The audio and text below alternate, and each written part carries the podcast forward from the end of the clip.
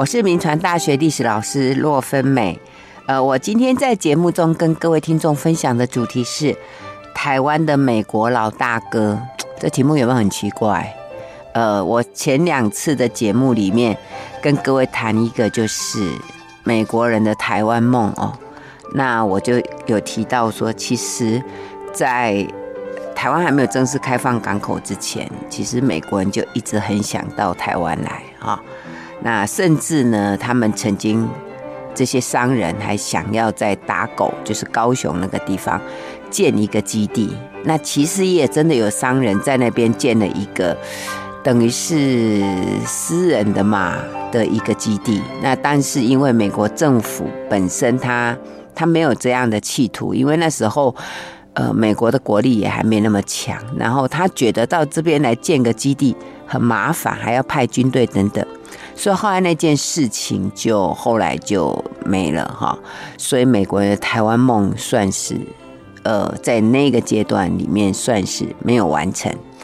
那可是呢，这个接下来那美国对台湾又有什么样的一个想法哦？那我今天的题目叫台湾的美国老大哥啊，美国老大哥是谁呀？哈，其实这里面我有两个意涵，一个是说。呃，在十九世纪的大概中叶之后，真的就是有一些，就是美国在台湾的一些，呃，一些策略里面呢，感觉好像他就是在扮老大。那另外还有一个人，那个人叫做李先德。我想这个名字可能听众如果常常听我们节目，有一点印象，就是牡丹社事件那时候带着日本来打台湾的那一个美国人。就叫李先德，那其实他他有很多名字。李先德这个名字原则上是他去了日本之后才取的。他那时候还没有去日本之前，他的另外一个汉名字哈，应该叫李礼让或者李礼善啊。但是我为了让听众的脑袋比较一致哦，那也不要什么这个李礼让啊、李先德，所以我就一律。就把它叫李先德啊，所以这个就是跟各位听众先厘清一下我们今天的这个题目啊，一个当然是谈美国的角色，那一个是谈这一个李先德他这个美国人在台湾的角色，所以我这边主要是因为我们通常都觉得好像美国人是到二十世纪之后啊，甚至是到二十世纪中叶以后，他对台湾才有。影响力啊，一直到今天，但是实际上，呃，透过历史的一个呃这个资料的这个爬梳哦，我发现说，实际上早就在十九世纪的这段时间，他早就在台湾扮演这样的角色啊。那说起来啊，我因为我们上次在讲到美国人的台湾梦的时候，我们就讲到说，那时候其实台湾还没有开港，可是美国人就很想来，其实那时候来是不合法。可是很奇怪，就是等到这个中美签订这个《天津条约》之后，哈，那时候是一八五八年啊，那那时候中国跟很多国家签嘛，那其中那时候最极力想要促成这个台湾开港的是美国人。可是等到这个条约签了之后啊，哎，美国人反而不来了，奇怪，就是商人来的就很少，所以那时候那个。美国驻中国的大使叫华若汉，他找一个人来台湾当领事，哎，竟然找不到哎！哦，之之前很多人积极的想要来游说哦，来还还自己要当台湾代理人，可是这时候竟然找不到半个美国人想来台湾当领事，为什么会这样？因为实际上哦，美国商人最想要的是。你美国政府实质占有台湾，甚至你最好在这边建立一个政权啊，那只是来进行贸易哦。这个美国商人大概没没太大兴趣，可是美国政府他其实只想要这样就好了啊。呃，所以等于是说，美国政府跟美国商人之间对台湾的期望是不太一样哦，所以他才会找不到半个领事想要到台湾来就任。所以后来这个美国驻华大使华若汉，因为他找不到人来啊，所以他只好宣布说，台湾的这个开放的这个口岸哦，就归他们驻厦门的领事叫海雅的管辖区啊，所以由美国驻厦门的领事。来负责那个台湾的事务。那这个海雅这个人哈，他其实来过台湾，因为那个时候美国跟台湾最大的麻烦其实是那个海难，就是经常有船只。因为十九世纪中叶以后啊，很多西方的船呢，常常来来去去在台湾海峡这边啊，因为他们要到中国这边来做生意，那就会经常在台湾海岸这边就。就是发生事情，那商船翻落，那很多人就漂流上来。那漂流上来之后，可能就碰到原住民之类，啊，那可能生命上就有一些问题哈。呃，所以这个其实他们比较大的麻烦，所以他们的官员常常会来进出台湾，其实是为了这些事。那这个海雅来过哈，所以他来过之后，他就说：“哎，那个台湾特别那时候是。”台南呐，哈，那时候叫台湾府。他说那里很好啊，人口很多，而且就是不管是这个，就是台湾府这边，就是台南这边或者乡下，哎，都很繁荣哎。然后农作物的情形也很好，而且他说那个安平港那边哦，停泊很多很多的船啊。那你知道那个港口是这样，如果涨潮的时候，它才那个船才能够进来。啊，那可是有一个可惜，就是大型的货船进不了安平港啊。那但是他觉得还是一个可以的。另外，海雅那时候还提到说，呃，像高雄啦，就是打狗，或者是基隆产煤矿，呃，他说这些如果没有办法正式开港，他觉得有一些遗憾啊。呃，这是当时海雅在之前他对台湾的一个印象，而且发表过的一些想法。不过呢，他觉得说，如果以当时台湾的商业情况的话，呃，的确只要设置一个代理人就好了，其实也不需要真正的领事啊。那另外这个，呃，海雅他自己除了这样的观念之外啊，他也去征询了一些呃对台湾比较理解的人，譬如说。呃，这个香港就是被派到香港的一个美国领事叫普世，还有曾经非常极力要主张要占领台湾的这个一个传教士博架，啊，就跟他们征询说，哎，安娜，现在你们觉得台湾需不需要设一个领事？哎，奇怪哦，他们之前都觉得台湾的贸易哦很很繁盛啊。呃，应该要有人来，可是这个时候他们反而都不再提这件事情。那为什么会这个样子？哈，呃，当然，其实主要是当时这个台湾跟美国之间的一个商业上面还没有那么发达啊，呃，所以这个美国觉得这个事情也也还好，就是商业的机制里面还没有那么发达。那你知道后来台湾开港之后，最热烈、最积极的其实是英国人，好，那这个我们在之前有谈过，所以对美国来讲，商业的部分是还没有那么大，所以他们对设领事这件事情就没有那么积极。好，那我刚刚有提到说，这个美国当时最麻烦其实海难事件，所以呢，啊，那个美国老大哥呢，就是李先德啊，那我现在就来谈一下这个李先德这件事情啊。因为我们刚刚讲说，因为台湾派不到领事哦，所以主要都是由厦门领事兼领。那李先德就是后来就是去担任了厦门领事，所以也因此台湾的事务大概就在他的管辖圈。那那时候美国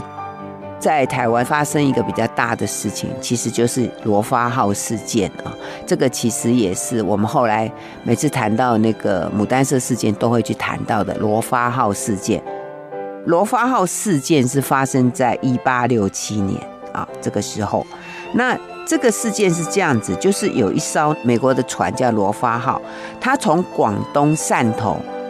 要开到中国的时候呢，就遇到了飓风，然后就会飘到那个台湾的南端啊。那在那个南屿那个附近就沉没啊。那这个船长还有船上十四个人，他们就乘着那个小船舢板，就飘飘飘飘就飘到了今天的屏东恒春，那个时候叫做廊桥啊。那就在那个地方上岸，结果就被原住民射杀。那只有一个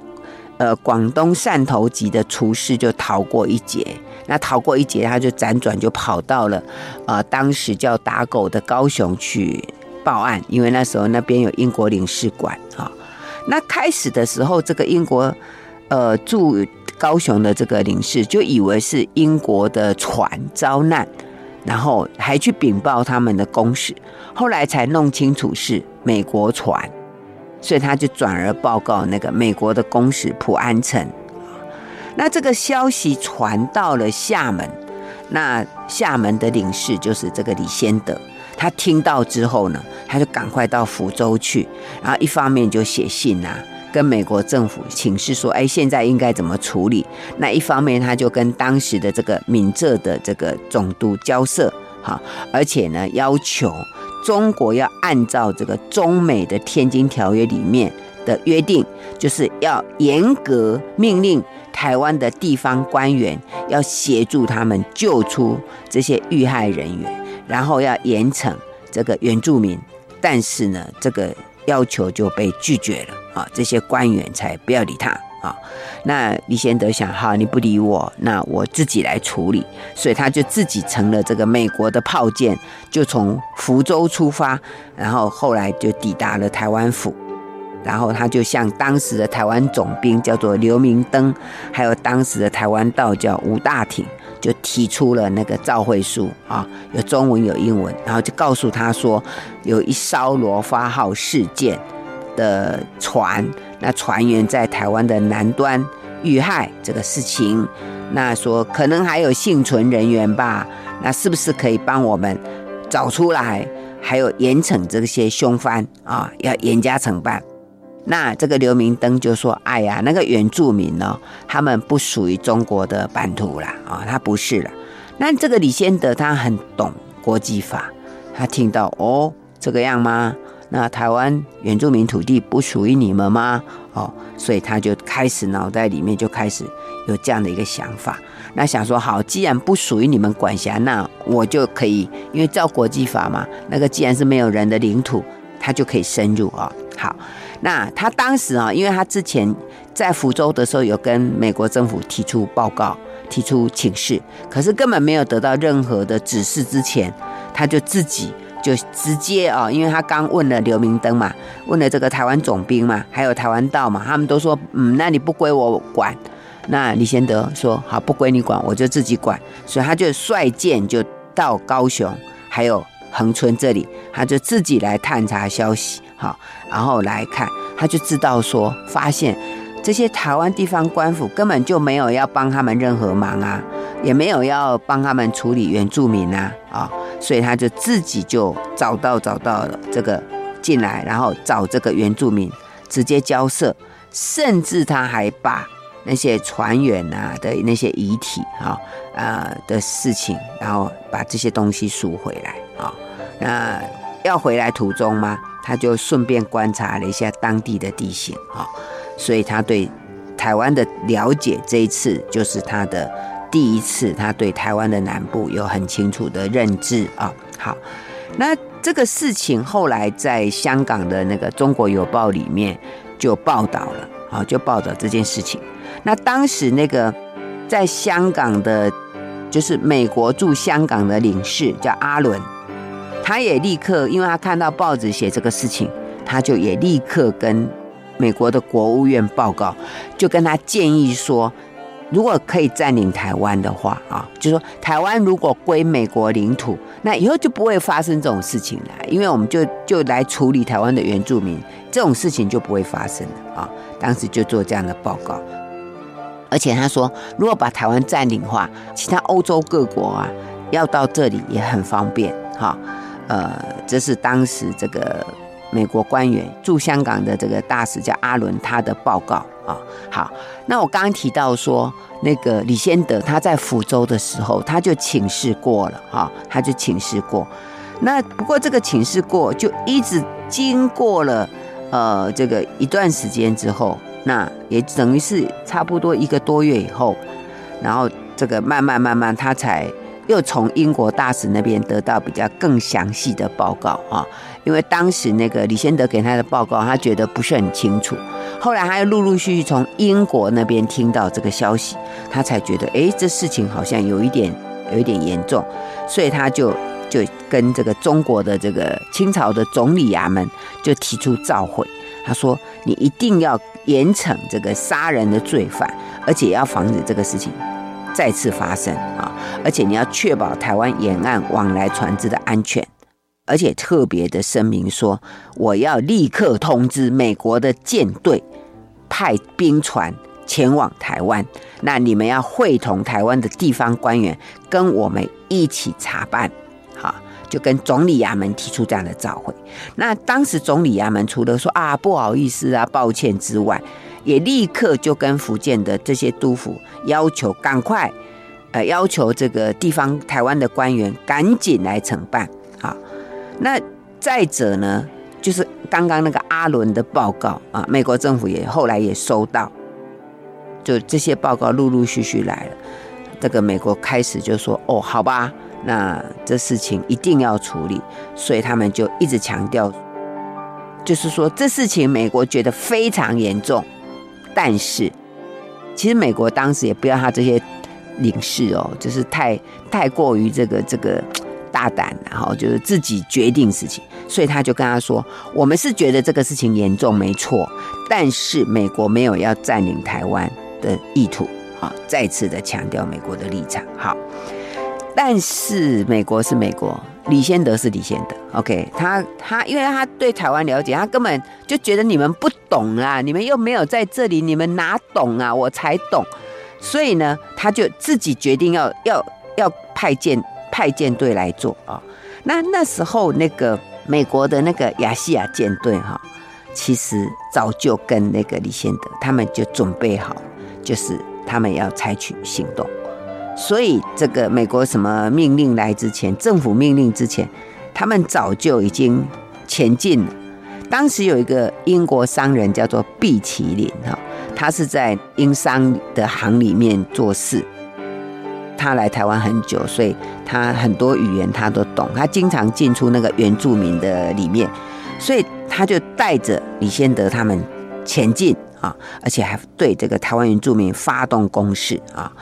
那可是你知道台湾原住民真的很强哦，所以这个美国舰队的副舰长阵亡，然后美军被迫撤退。好，那这一次失败之后啊，那李先德就转而想说，那还是。跟这个台湾当时的总兵刘明灯要求，哈，就是说希望他可以来帮忙啊，等等，反正就是为了这个事情啊，双方面的有很多的这个来来往往，来来往往。不过当时的这个来往之间呢，李先德还是不满意，所以后来他又自己前进，而且还找到了那个。那个就是后来也是在牡丹社事件常常代表原住民出来的那个，当时恒春那边的总头目，哈，叫卓启笃，哈，这个李先德当时就找到了他，然后就威胁利诱，哈，跟他讲，哈，就说你再不妥协，怎么样啦？这样反正就跟他要求一堆。后来卓启笃只好就跟他签订了一个协议，那这个协议是说。第一个就是说，原住民对于杀害那个罗发号的事件，一定要表示悔过。那你悔过了，我美国就不追究啊。这是协议里面第一个写。第二个就是说，以后船员如果遇难，然后飘到那个台湾的登岸，那原住民必须要救他啊，你一定要救他，而且呢，要把他们送送回那个就是恒春那边，然后让他们想办法回去。那还有就是，如果这个船上的人员哦，当然那原住民说，我怎么知道你们是谁？OK，好，那那他们协议里面就说，如果以后你这船上的人员呢，你要带个红旗，好啊，你要进入台湾，你要带个红旗，那大家就知道哦，我们是友好，他不会杀你。还有就是原住民地区不可以设炮台，好，可以在平埔族地区设炮台啊。当时大概是这样协议。好，那他们其实这个李先德已经跟原住民达成协议了，可在这协议过程里面，哎，突然那个那个台湾总兵啊，他们突然派军队来对原住民进行包围，那这个事情就有一点违反李先德跟卓杞笃之间的协议嘛，啊，所以当时李先德就跟清军说哈。你们不要动手，因为我们已经我们已经达成了一些协议了，那你们就不要再动手了。OK，所以你看，哎，事情到这里，谁是老大哥啊？哎，李先德跟原住民谈判，那你清朝在台湾的官员，你不要给我插手。还有那个老大哥，老大哥在这里，你不要给我进来，乖乖哈，这就是。当时台湾的美国老大哥，好不好？那李先德谈完之后，后来他就回去了。哎，那回去之后，这一趟行程看起来很有成就，所以呢，美国国务院呐、啊，还有美国各方面，哎，都给他很大的赞扬。所以李先德也挺得意的，这个老大哥也做的还蛮有成就感的。哈，我们先谈到这里，休息一下，广告过后再回到九八新闻台九八讲堂。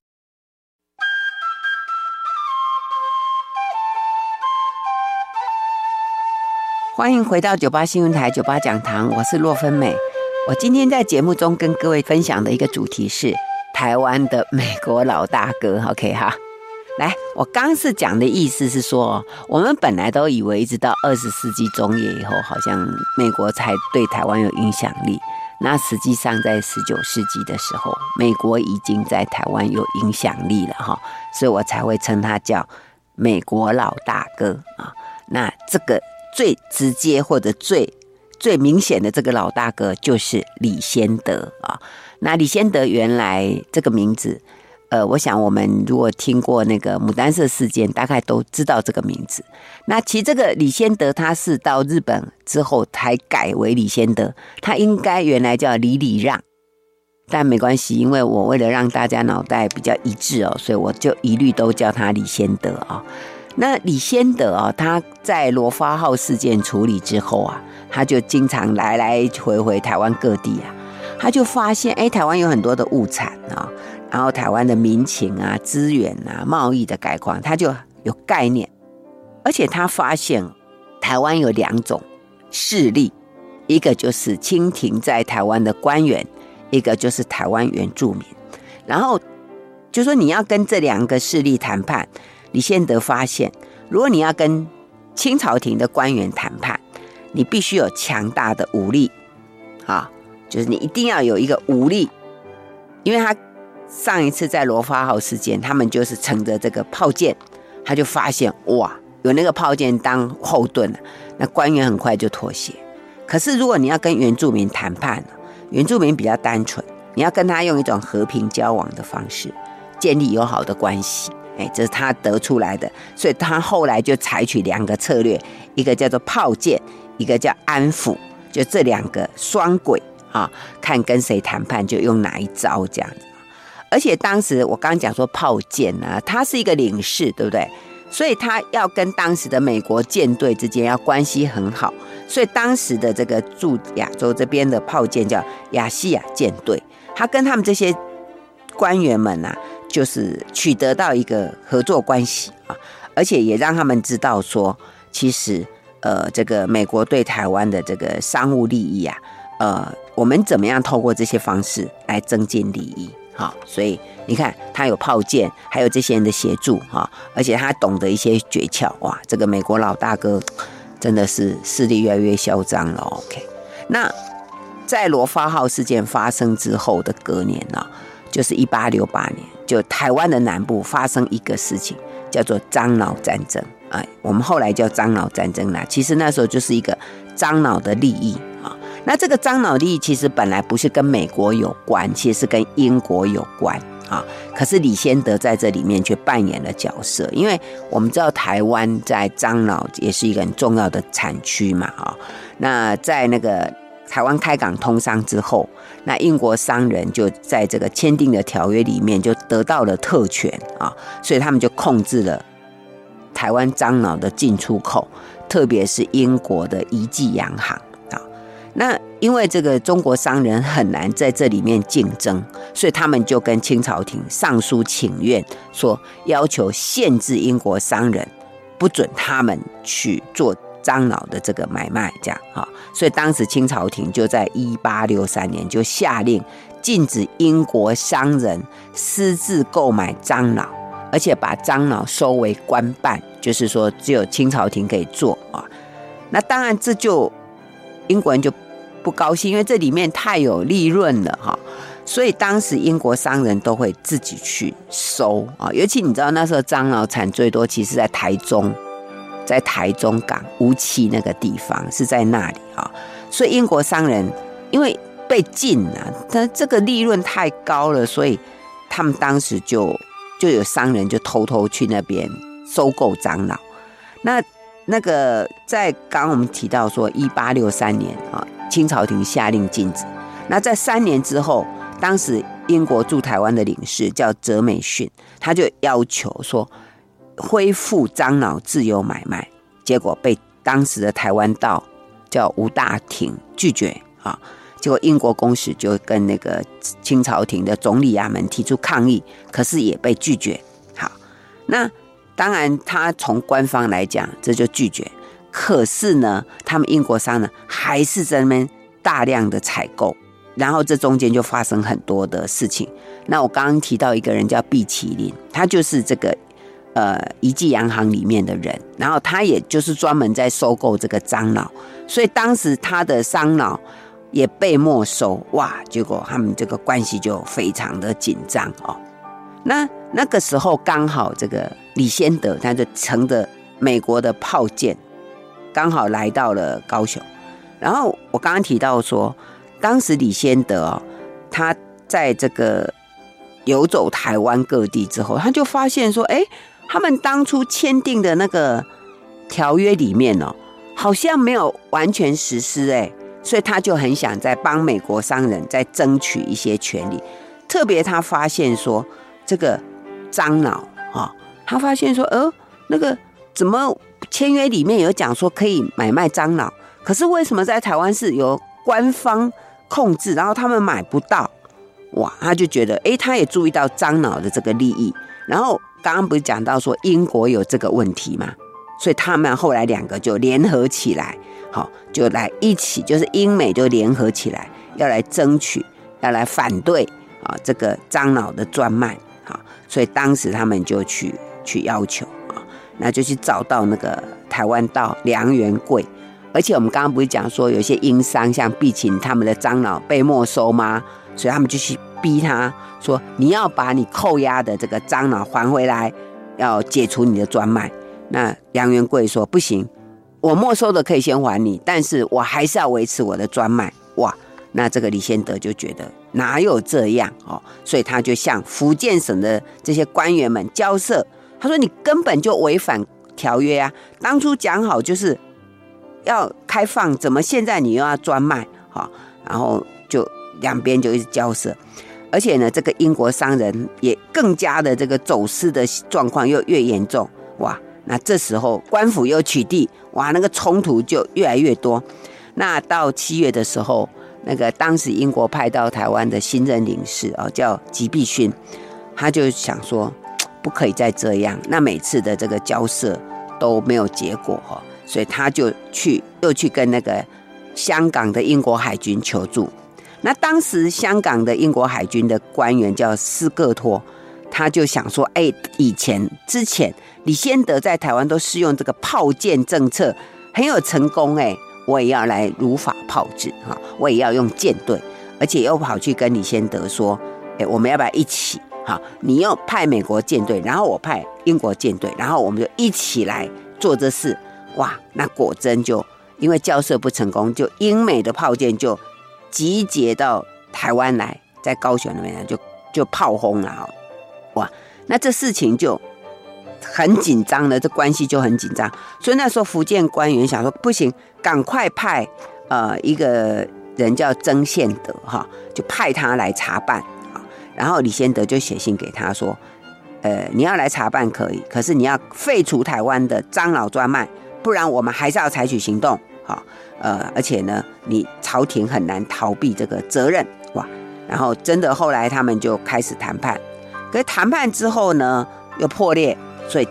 果真这个英国跟美国的舰队就就进入了台南，然后就炮轰，而且把整个台南给占领起来，哇，那时候清军哦还伤亡蛮多啊，所以随后。就不得已就签订了一个樟脑条约啊，那这个樟脑条约就取消了樟脑的关卖，而且要赔偿英国人的损失啊。那当然，这个条约签订之后，那个台湾到梁元贵就被革职了。那从此这个樟脑的进出口就彻底的落入这个英国人的手中啊。所以这件事情让李先德觉得，嗯，你看我很有成就，而且英国人又觉得，嗯，你很有成就，那。那个李先德觉得，哎，我这个成就不错，可是英国政府竟然没买账，哎，奇怪，哎，我都都做了这么顺，英国政府觉得这样子太过分了，就是觉得你这个英国驻台湾领事，你怎么可以去跟美国，然后去做这个事情？这个也没有我政府同意，你们就自己私下行动，所以就把这个就把他免职，把这个这个。当时派来台湾这个领事叫吉必勋，就把他免职。哇，这个吉必勋就郁闷到死。而且呢，当时美国领事就警告李先德说：“以后你们要做什么事情哦，麻烦要先报告，不可以自己私下行动。”哇，这个美国老大哥好像有点挫败了哦。好，我们先谈到这里，休息一下，马上回来。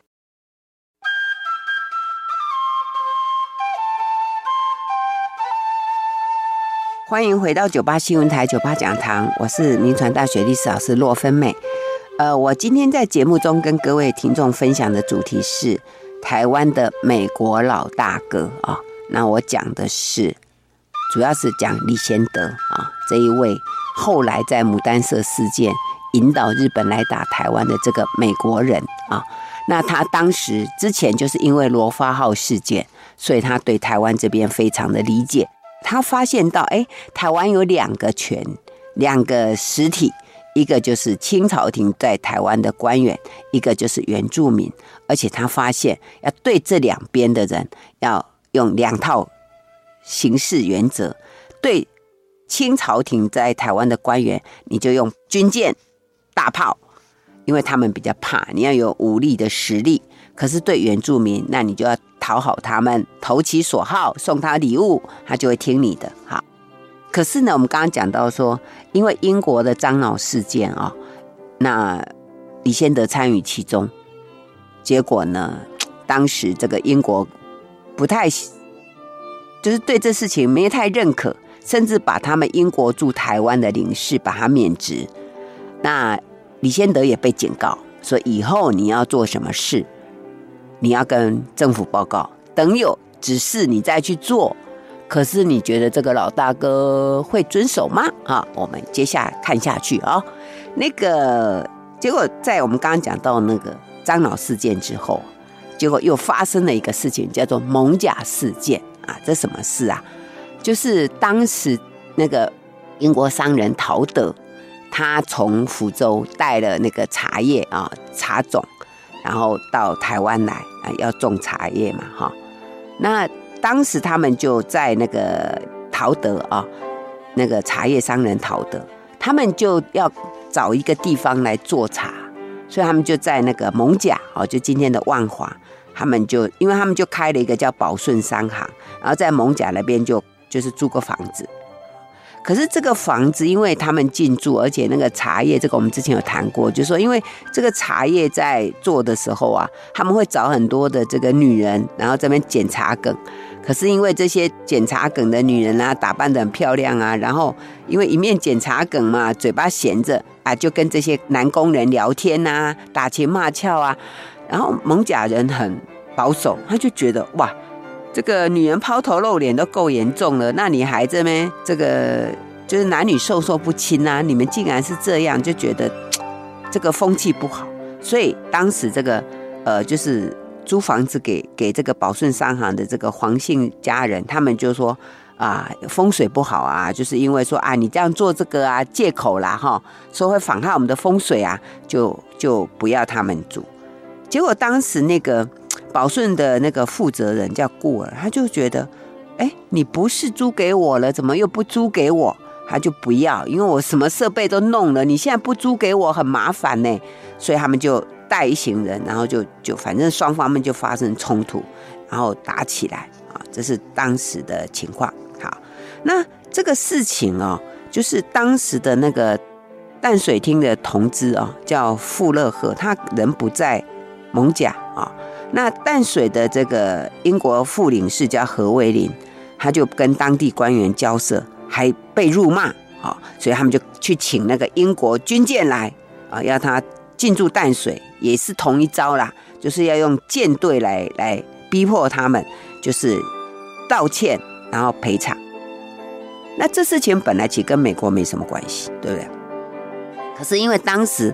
呃，这个我刚刚讲那个顾尔，他其实担任那个呃英国领事啦，他其实也不是正式，他是代理人，因为他被打伤了啊，所以。他一方面跟他们英国领事报告处理，他就也也请那个李先德说：“哎，你你派兵舰来保护我哦。”那李先德啊，收到这个讯号啊，他他他就赶快就又又搭乘那个炮舰，然后就来到淡水，就以调人的姿态，然后出来啊，要求，就是哎，赶快要赔偿啊，谈判等等。因为这件事情哇，又得到了一个胜利的结局，就是。呃，虽然后来他们还是搬出去，但是得到了赔偿，他就觉得，嗯，你看我处理的不错吧？这是这样啊，这是在北部。那接下来呢，这个老大哥忙着嘞，啊，他继续又到台湾南部去寻呐、啊，他就想说，哎，我们呃这个之前的谈判呐、然后呢，到底这个官员有没有执行？就他发现说，嗯，那我当初跟台湾总兵就是谈的一些东西，譬如说。呃，要设一个炮台啊，呃，要有守兵啊，怎么都不见了？奇怪，我人没有来巡，然后这些台湾官员就就废弃了耶，这边都没有守兵，那万一我来又发生事情，那不是又麻烦了哈、所以当时这个李先德就觉得这些台湾官员不可靠，那我还是自己再来好了啊、所以他又来了，然后又又跑到那个恒春那个地方啊。他又跑去那边，然后去那边之后呢，他就又找了当时的台湾道，叫做定保，他就跟他交涉啊，说以后啊这事情发生呢、啊，那应该你应该在哪里啊设什么炮台啊？你应该派军队驻守哪里啦？啊，那应该在哪里设一个灯塔啦？等等啊，他就跑去跟台湾道定保啊谈了这些事情啊，而且还签订了一个协议哎。这是当时这个李先德做哈，那等到他谈完之后呢，他又回去。那回去之后呢，他又跟他的那个就是美国官方也报告这事情。那他发现说，哎，当他这样子自己出面来做，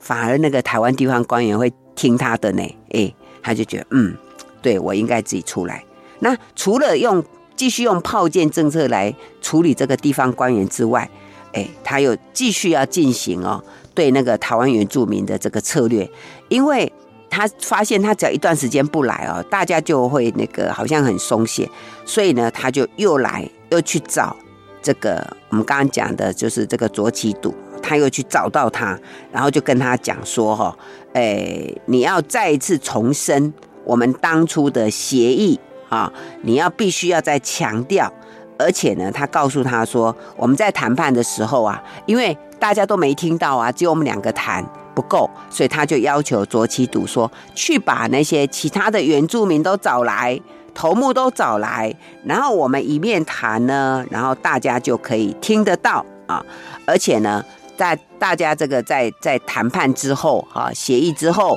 哎，然后呢，他就说：“哎，这个我们就举行了这个酒会。那在酒会大家喝酒之间呢，因为李先德他有发现一件事，他发现这个卓杞笃好像在这个原住民里面的影响力有在摇动。他发现就是底下的人不太听他，所以他就刻意啊、哦。”利用这个大家有点酒意的时候啊，他就说：“哎，大家来唱歌。”然后唱歌里面就说：“我们要唱说我们要团结如兄弟啦，然后以后呢，大家都要一起合作啦。”而且他不止把礼物送给卓杞笃，他还送给其他所有的这个原住民，等于是说李先德他等于透过这个卓杞笃，把他的影响力呢，把它深入到这个台湾的其他原住民。可是李仙德在台湾的行径真的太嚣张了，所以美国那边真的是。受不了啊！所以那个时候，那个新任这个中国的这个美国大使叫娄斐德啊，他就很讨厌他，他觉得这个李仙德哈，他常常都不听话，然后每次我要做什么，他都不听我，所以呢，他就要解他的职啊，他就想办法解他职，然后就跟他讲说，哎，我们现在要要派你啊，到哪个地方去啊？哈，那哎，怎么样？怎么样？这样。那因为其实那个时候李仙得他已经